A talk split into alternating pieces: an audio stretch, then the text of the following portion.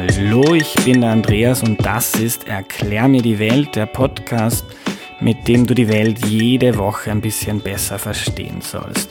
Heute reden wir hier schon das fünfte Mal über den Islam und das ist jetzt vorerst mal der Abschluss von Erklär mir den Islam, der fünfteiligen Serie über die zweitgrößte Religion der Welt. Ein kurzer Rückblick. Wir haben in der ersten Folge gelernt, woran Musliminnen eigentlich glauben. Äh, in der zweiten die Geschichte des Islams kennengelernt. Dann in Folge 3 haben wir uns angeschaut, was im Koran steht und wie man das unterschiedlich interpretieren kann. Und in der Vorwoche, das war dann Nummer 4, haben wir besprochen, welche islamisch geprägten Traditionen und Feste es gibt. Zum Abschluss wird es jetzt ein bisschen politisch und aus diesem Anlass ist Thomas Schmiedinger da. Hallo. Hallo.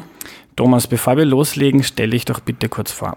Also mein Name ist Thomas Schmiedinger. Ich unterrichte an der Uni Wien auf der Politikwissenschaft und an zwei Fachhochschulen im Bereich interkulturelle soziale Arbeit in Vorarlberg und in Oberösterreich und habe mich äh, sehr viel mit dem Nahen Osten, mit der kurdischen Frage, aber eben auch mit dem Islam und den Berührungspunkten von äh, Politik, Gesellschaft und Islam und mit muslimischen äh, äh, Diaspora-Gemeinden, also in Europa lebenden Muslimen mhm. beschäftigt. Mhm. Ich würde gern äh, zu Beginn ganz von vorne anfangen. Könntest du uns mal skizzieren, seit wann es Musliminnen und Muslime in Österreich gibt? Historisch ist eigentlich eher Österreich über die Muslime gekommen als umgekehrt. Das heißt, Österreich hat äh, ja über einen langen Zeitraum hinaus militärische Auseinandersetzungen mit dem Osmanischen Reich gehabt. Die meisten Muslime aus Gegenden, die Österreich erobert hat, sind dann ins Osmanische Reich geflohen, bis dann äh, das äh, Habsburger Reich Bosnien und die Herzegowina im 19. Jahrhundert besetzt hat. Und da sind die meisten Muslime dann geblieben und sind damit Untertanen der Habsburger geworden.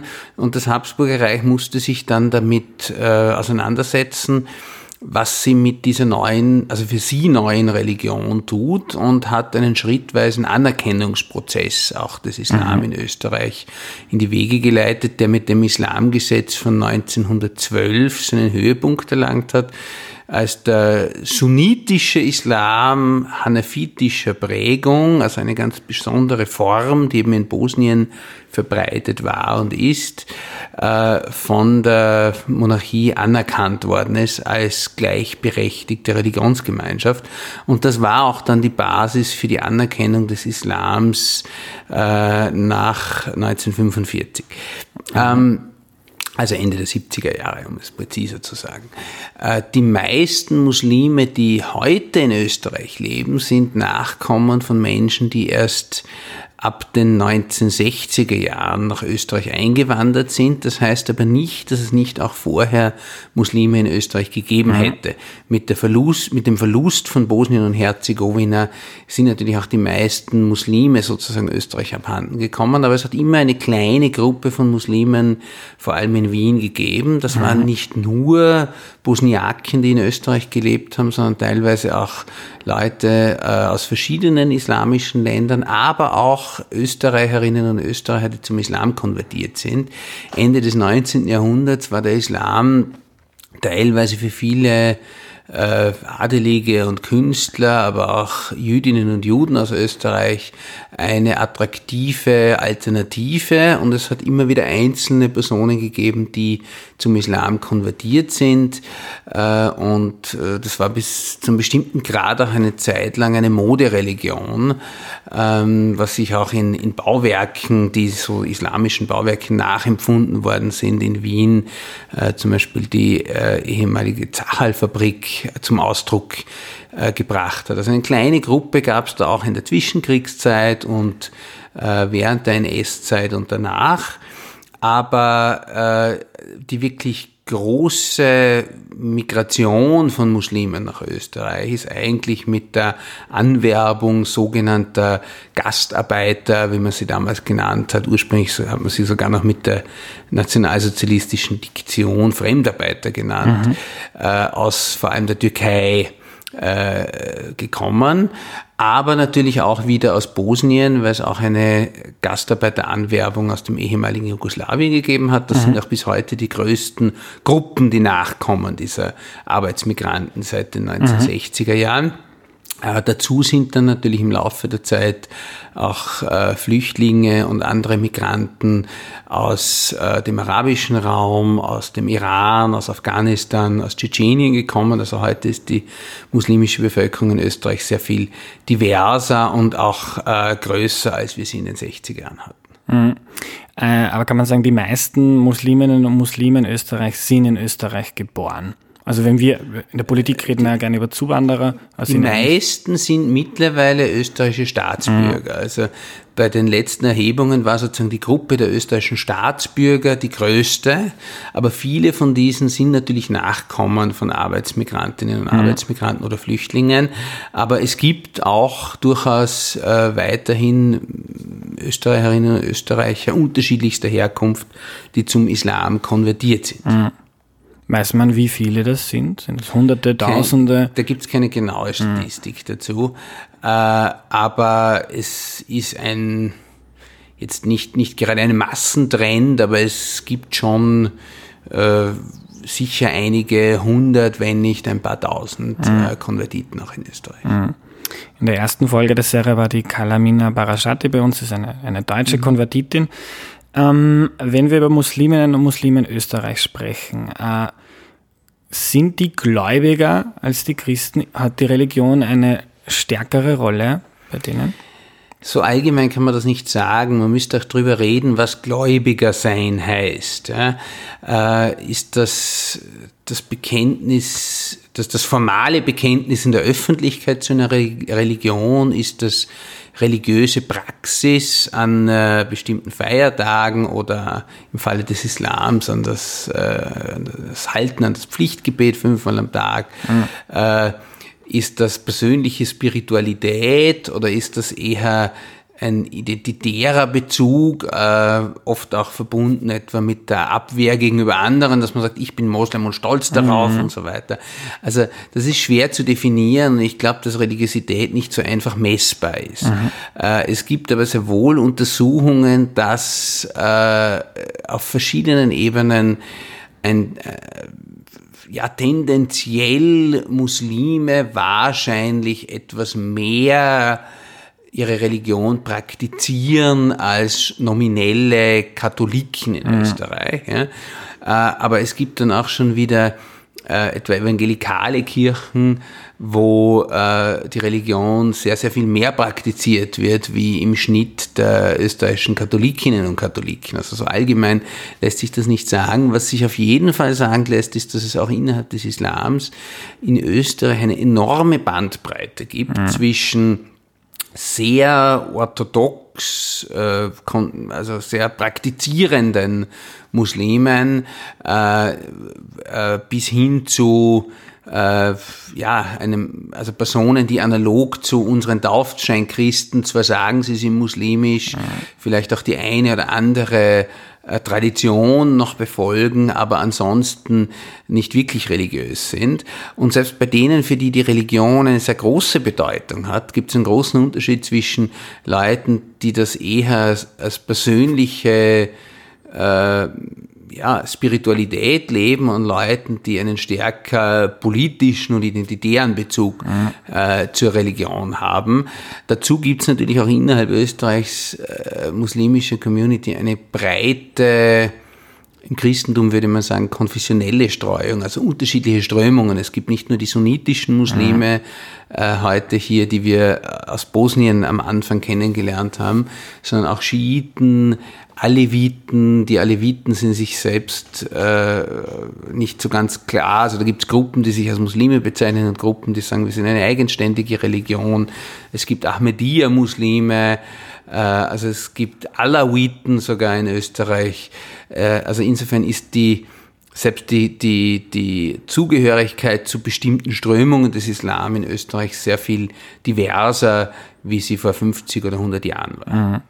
Also da nehmen wir uns mal mit, über den Islam in Österreich und die Muslime und Musliminnen zu reden, ist relativ schwierig. Das äh, ist sehr schwierig, mhm. äh, weil es da keine verallgemeinerbaren Aussagen gibt, genauso wenig wie über die Christen oder die mhm. Juden in Österreich. Mhm. Äh, ich habe bei Ednan Aslan, der auf der Uni Wien zum Islam forscht, äh, mal gelesen, dass das eine große Generationenfrage ist, dass die erste Generation die Religion noch viel genauer und ernster genommen hat, auch irgendwie im, im Alltag sich mehr nach Vorgaben äh, des Korans ausgerichtet haben und dass es mit der zweiten und dritten Generation äh, stark zurückgeht. Auch das würde ich in dieser Allgemeinheit nicht unterschreiben. Mhm. Das hängt sehr davon ab, von welcher Gruppe wir sprechen. Mhm. Also die erste Generation zum Beispiel von bosniakischen Muslimen, die nach Österreich gekommen sind, während des sozialistischen Jugoslawiens hat die Religion kaum bis gar nicht praktiziert. Da gab es gewissermaßen eine Re-Religiosisierung auch durch den bosnischen Bürgerkrieg. Äh, und bei der Türkei ist es sehr unterschiedlich, da hängt es davon ab, woher die Leute gekommen sind. Viele äh, türkische Migranten in Österreich sind aus sehr konservativen ländlichen Regionen, vor allem um die Stadt Yozgat gekommen und für die stimmt diese Erfahrung. Äh, für Kurdinnen und Kurden zum Beispiel, etwa aus Dersim, von denen viele auch Aleviten waren, stimmt diese Erfahrung schon wieder überhaupt nicht mehr.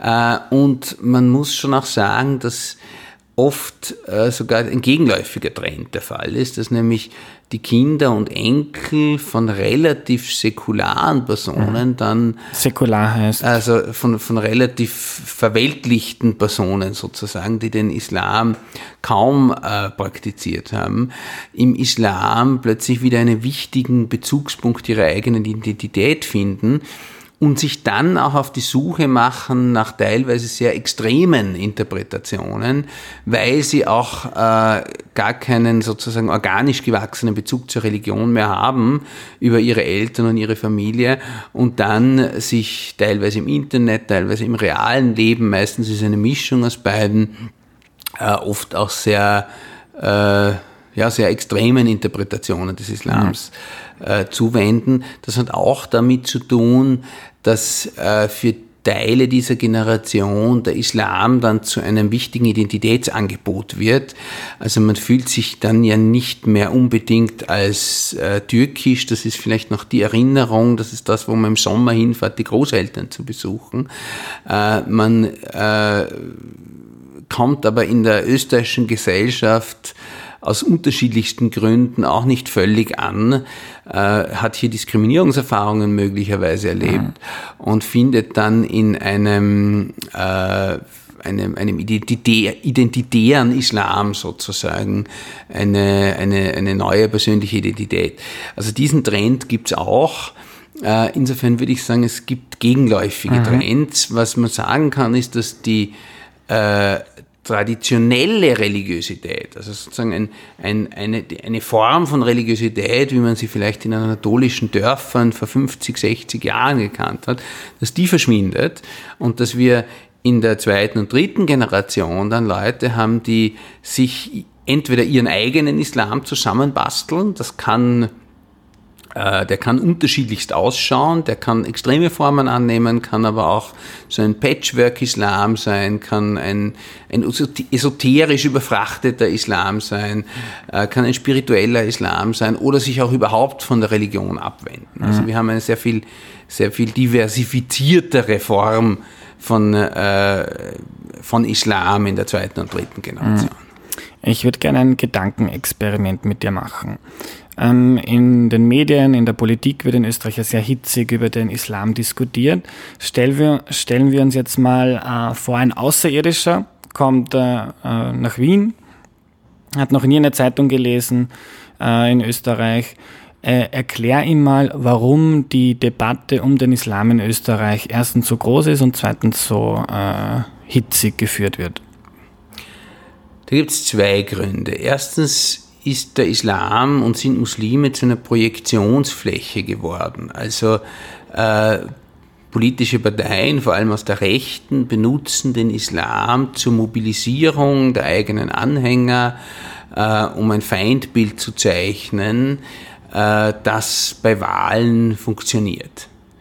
Äh, das, der zweite Grund ist aber auch, dass, äh, dass es sozusagen seit, spätestens seit 9-11, also seit dem Angriff auf die Twin Towers in New York, äh, ja tatsächlich unübersehbar ist, dass es innerhalb des Islams eine zwar kleine, aber sehr sichtbare, sehr laute Strömung gibt, die auch äh, mit terroristischen Mitteln versucht, politische Ziele durchzusetzen.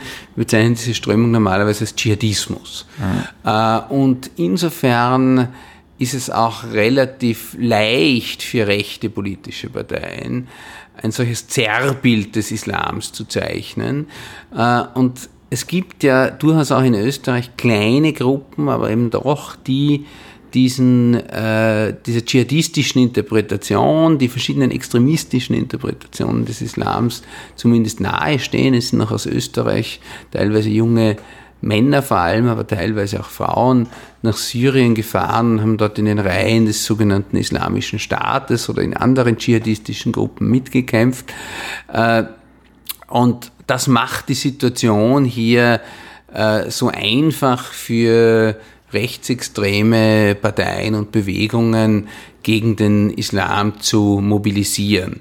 Aber wenn ich jetzt mit Außerirdischen reden würde, müsste ich Ihnen wahrscheinlich zuerst einmal überhaupt erklären, was denn der große Unterschied zwischen Muslimen und Christen ist. Denn äh, aus einer außerirdischen Perspektive würden diese Unterschiede sehr äh, marginal sein. Mhm. Ja? Also gerade der Islam und das Christentum, aber auch das Judentum sind letztlich drei äh, Sekten derselben abrahamitischen Religion. Sie haben mehr oder weniger dasselbe monotheistische, also an einen Gott glaubende Gottesbild. Sie haben sehr viel gemeinsame religiöse Traditionen. Äh, und äh, der Islam und das Christentum haben auch eine Tradition von äh, Mission, die teilweise heute bei den großen Gruppen nicht mehr vorhanden ist, aber bei kleineren, meist extremeren Gruppen, sowohl im Christentum als auch im Islam, noch sehr lebendig ist. Das Judentum ist diesbezüglich anders. Aber es gibt da wirklich sehr viele mehr Gemeinsamkeiten letztlich als Unterschiede. Und dazu muss ich nicht einmal unbedingt ein Außerirdischer sein. Ich habe ein Jahr lang in der USA äh, ein, ein, ein Stipendium gehabt an der University of Minnesota, wo ich sehr viele äh, nordamerikanische Indianer kennengelernt habe, die, hab, die noch die dort auch in der, in der Stadt aktiv waren und die noch sehr stark in dieser indigenen Spiritualität drinnen waren, die ich da kennenlernen durfte. Und da wurde mir erst bewusst, dass, äh, also wie, wie groß der Unterschied zwischen den monotheistischen Religionen und vielen anderen Formen von Spiritualität ist und wie gering eigentlich die Unterschiede äh, unter den abrahamitischen Religionen sind, wenn man sie aus einer gewissen Perspektive, einer gewissen Distanz anschaut. Hm. Spannend. Ich würde noch, du hast schon Organisationen angesprochen, darüber würde ich am Ende noch gerne reden. Äh, ich habe mir deine Homepage angeschaut und da steht, du forschst auch zum politischen Islam mhm. in Österreich. Kannst du mal sagen, was ist der politische Islam?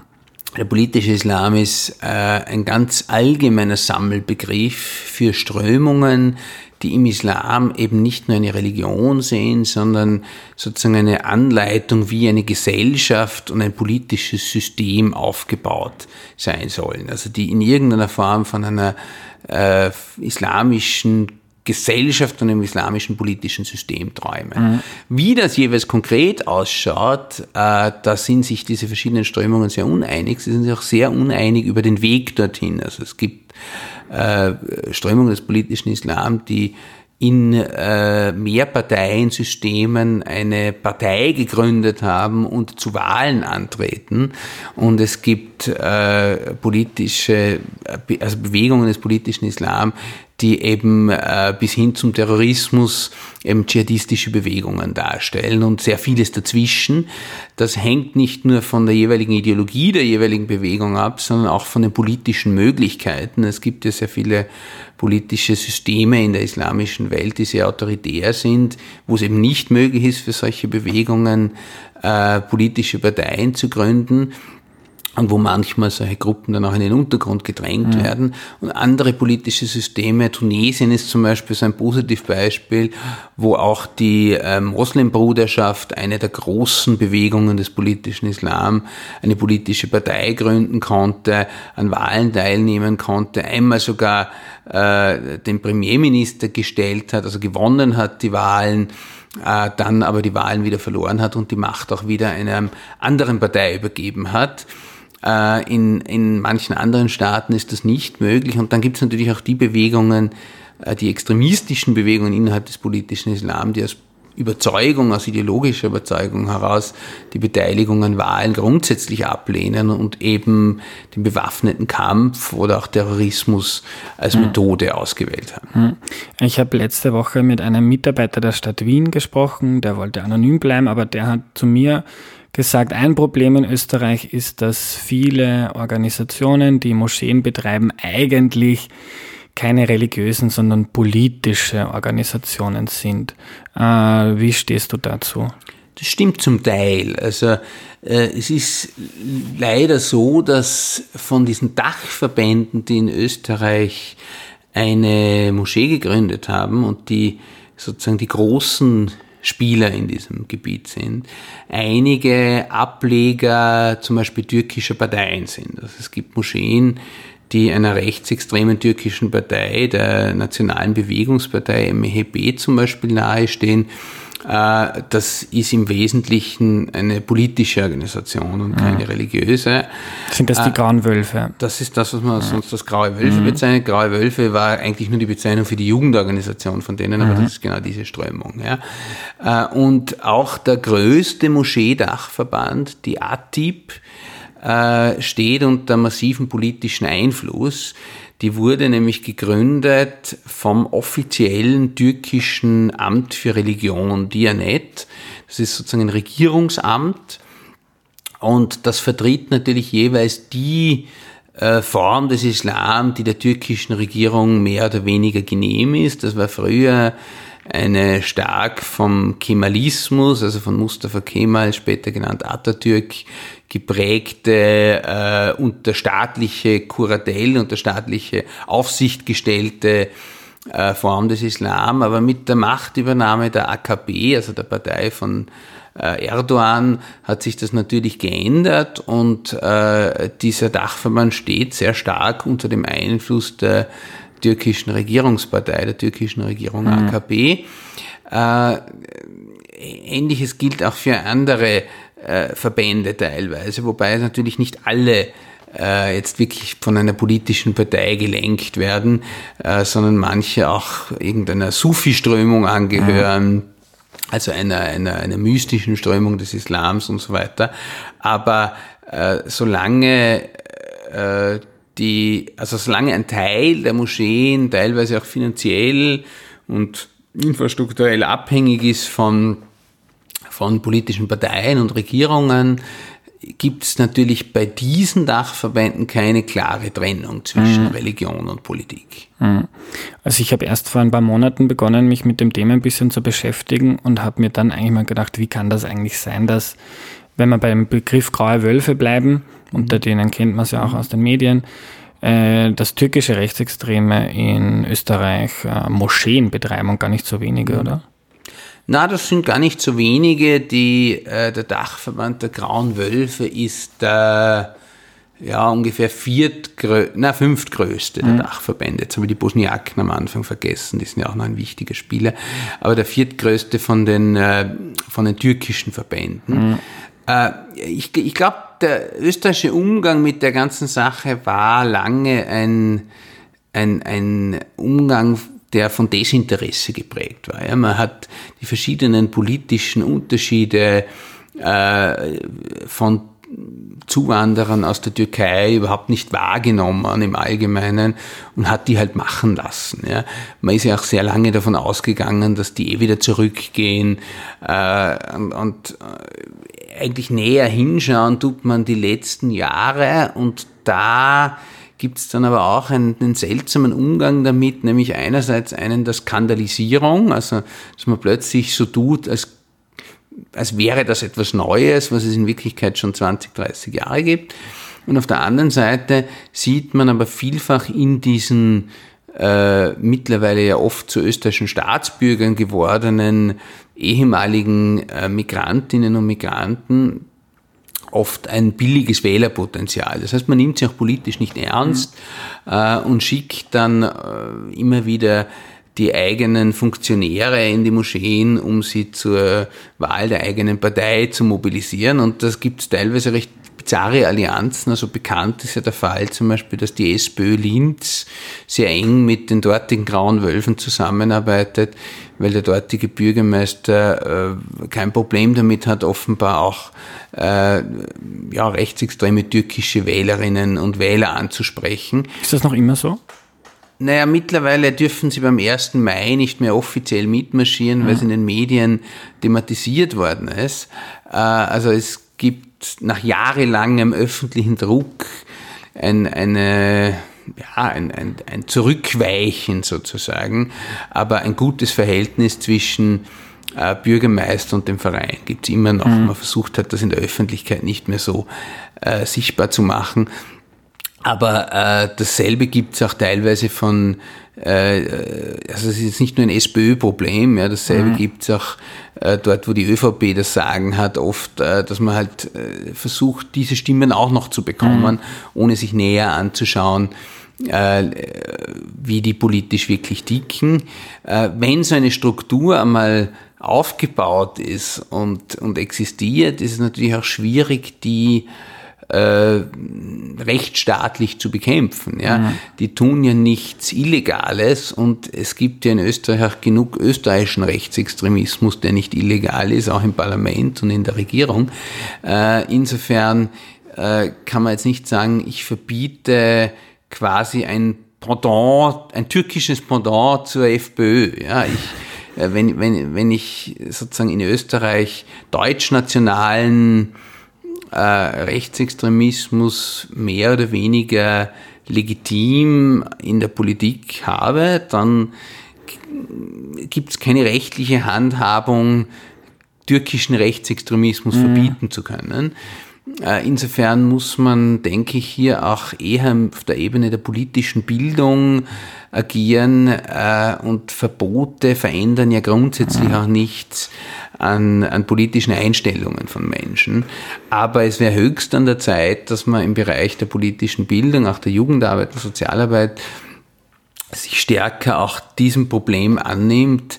Äh, und damit meine ich jetzt nicht nur den türkischen Rechtsextremismus. Es gibt ja durchaus auch äh, rechtsextreme Strömungen äh, aus dem ähm, kroatischen oder polnischen Bereich, die in Österreich sehr aktiv sind. Ja.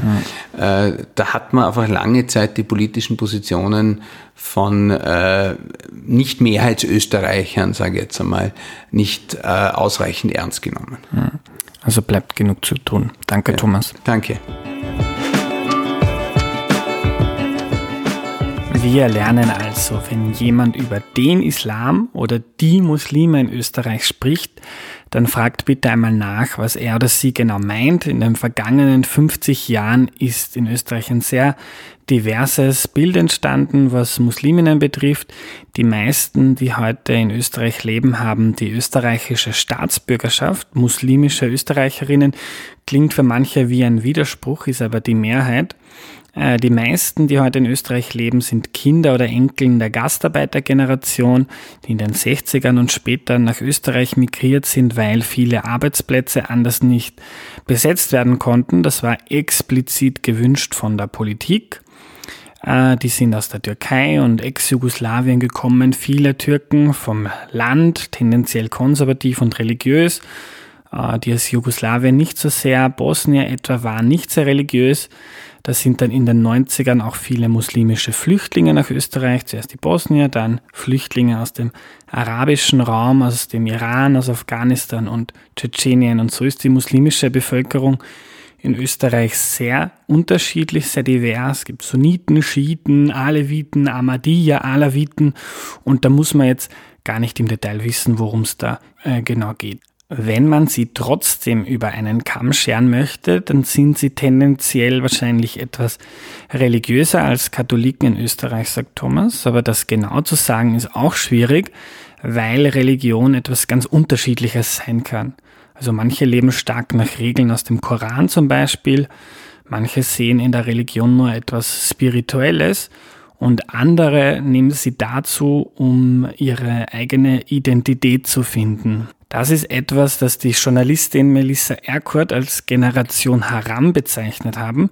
Wenn ihr ihren Artikel dazu nicht kennt, ich gebe dann in die Podcast-Beschreibung. Die Generation Haram sind Jugendliche, die nicht genau wissen, äh, wer sie sind und aus dem Islam ein paar Dinge ableiten, die ihnen gerade passen, also wie man zu leben oder zu sein hat und dann vor allem viele Regeln für Mädels finden, aber nur wenige für Burschen. Also zum Beispiel, dass man keine Haut zeigen kann und der Rock zu kurz ist. Das wird auf den ersten Blick religiös gerechtfertigt, aber oft steckt nicht viel dahinter und die Leute haben in Wahrheit keine Ahnung, was der Islam eigentlich wirklich will oder ist. Thomas hat da als Beispiel von Jugendlichen mit türkischen Eltern oder Großeltern gesprochen, die in Österreich geboren sind, die Türkei dann bestenfalls aus dem Urlaub kennen, also sicher keine Türken sind, aber sich irgendwie auch in Österreich nicht zu Hause fühlen, weil man sie hier auch nicht akzeptiert und oft ist es dann der Islam, das Muslimsein, das einen abgrenzt und das die Chance bietet, eine Identität zu finden. Thomas hat gesagt, die traditionelle Religiosität geht stark zurück bei den Musliminnen. Viele basteln sich heute ihren eigenen, eigenen Islam zusammen durch das Internet und das Hörensagen. Und manchmal, wenn man sich dann die falschen YouTube-Videos anschaut, kommt dann ein ziemlich extremer oder wirrer Islam heraus. Äh, die politische Debatte in Österreich zum Islam ist sehr zerfahren. Lange war die Religion allen wurscht. Jetzt wird sie skandalisiert. Ich versuche den Islam jetzt erst einmal ernst zu nehmen und, und damit man als Gesellschaft einen konstruktiven Umgang damit findet, muss man erstmal wissen, worüber man da eigentlich redet. Und da habe ich versucht, mit dieser Serie einen kleinen Beitrag zu leisten. Das war heute die fünfte Folge von Erklär mir den Islam. Ich habe sehr viel gelernt und ich hoffe, dass ihr euch auch etwas mitnehmen konntet. Mich interessiert sehr, wie euch die Serie gefallen hat. Das war das erste Mal, dass ich einen Schwerpunkt gemacht habe. Ich freue mich sehr, wenn ihr euch bei mir meldet, mir sagt, was ihr gut und was schlecht fandet und ob ihr gerne öfter solche Schwerpunkte hättet oder lieber wieder einzelne ganz verschiedene Themen. Also bitte schreibt mir, die meisten wissen eh wie, also über WhatsApp oder Instagram zum Beispiel. Wer noch nicht so lange dabei ist, schaut mal in die Podcast-Beschreibung, da steht, wie ihr mich kontaktieren könnt. Bedanken möchte ich mich am Ende auch bei allen, die mir im Vorfeld Fragen über den Islam geschickt haben. Ich habe versucht, so viele wie möglich zu beantworten.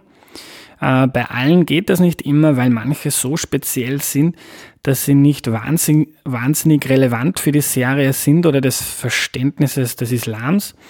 Und ich versuche ja auch die Folgen nicht zu lange werden zu lassen. Meine Vorgabe für mich persönlich sind 30 Minuten pro Folge. Das schaffe ich eh oft nicht, aber das würde das Maß dann sprengen, wenn ich jede einzelne Frage beantworte. Am Ende bleibt mir nur mehr die Bitte, wenn ihr die Islam-Serie cool fandet und es so wie ich wichtig findet, dass wir konstruktiv, sachlich darüber reden, dann helft mit einem Tweet, einer Insta-Story oder einem Facebook-Posting, dass mehr Leute davon erfahren, dass es das gibt. Ihr könnt das Ganze aber auch altmodisch machen und Freundinnen davon einfach erzählen äh, und worauf ich sowieso hoffe, wenn ihr das nächste Mal eine hitzige Diskussion zum Islam habt, vielleicht könnt ihr dann ja auf die ein oder andere Folge im Podcast verweisen und sagen, hör dir mal an, was Thomas Schmiedinger oder Rüdiger Lolker zum Beispiel in Erklär mir die Welt dazu gesagt hat. Danke fürs Zuhören und bis zum nächsten Mal. Tschüss.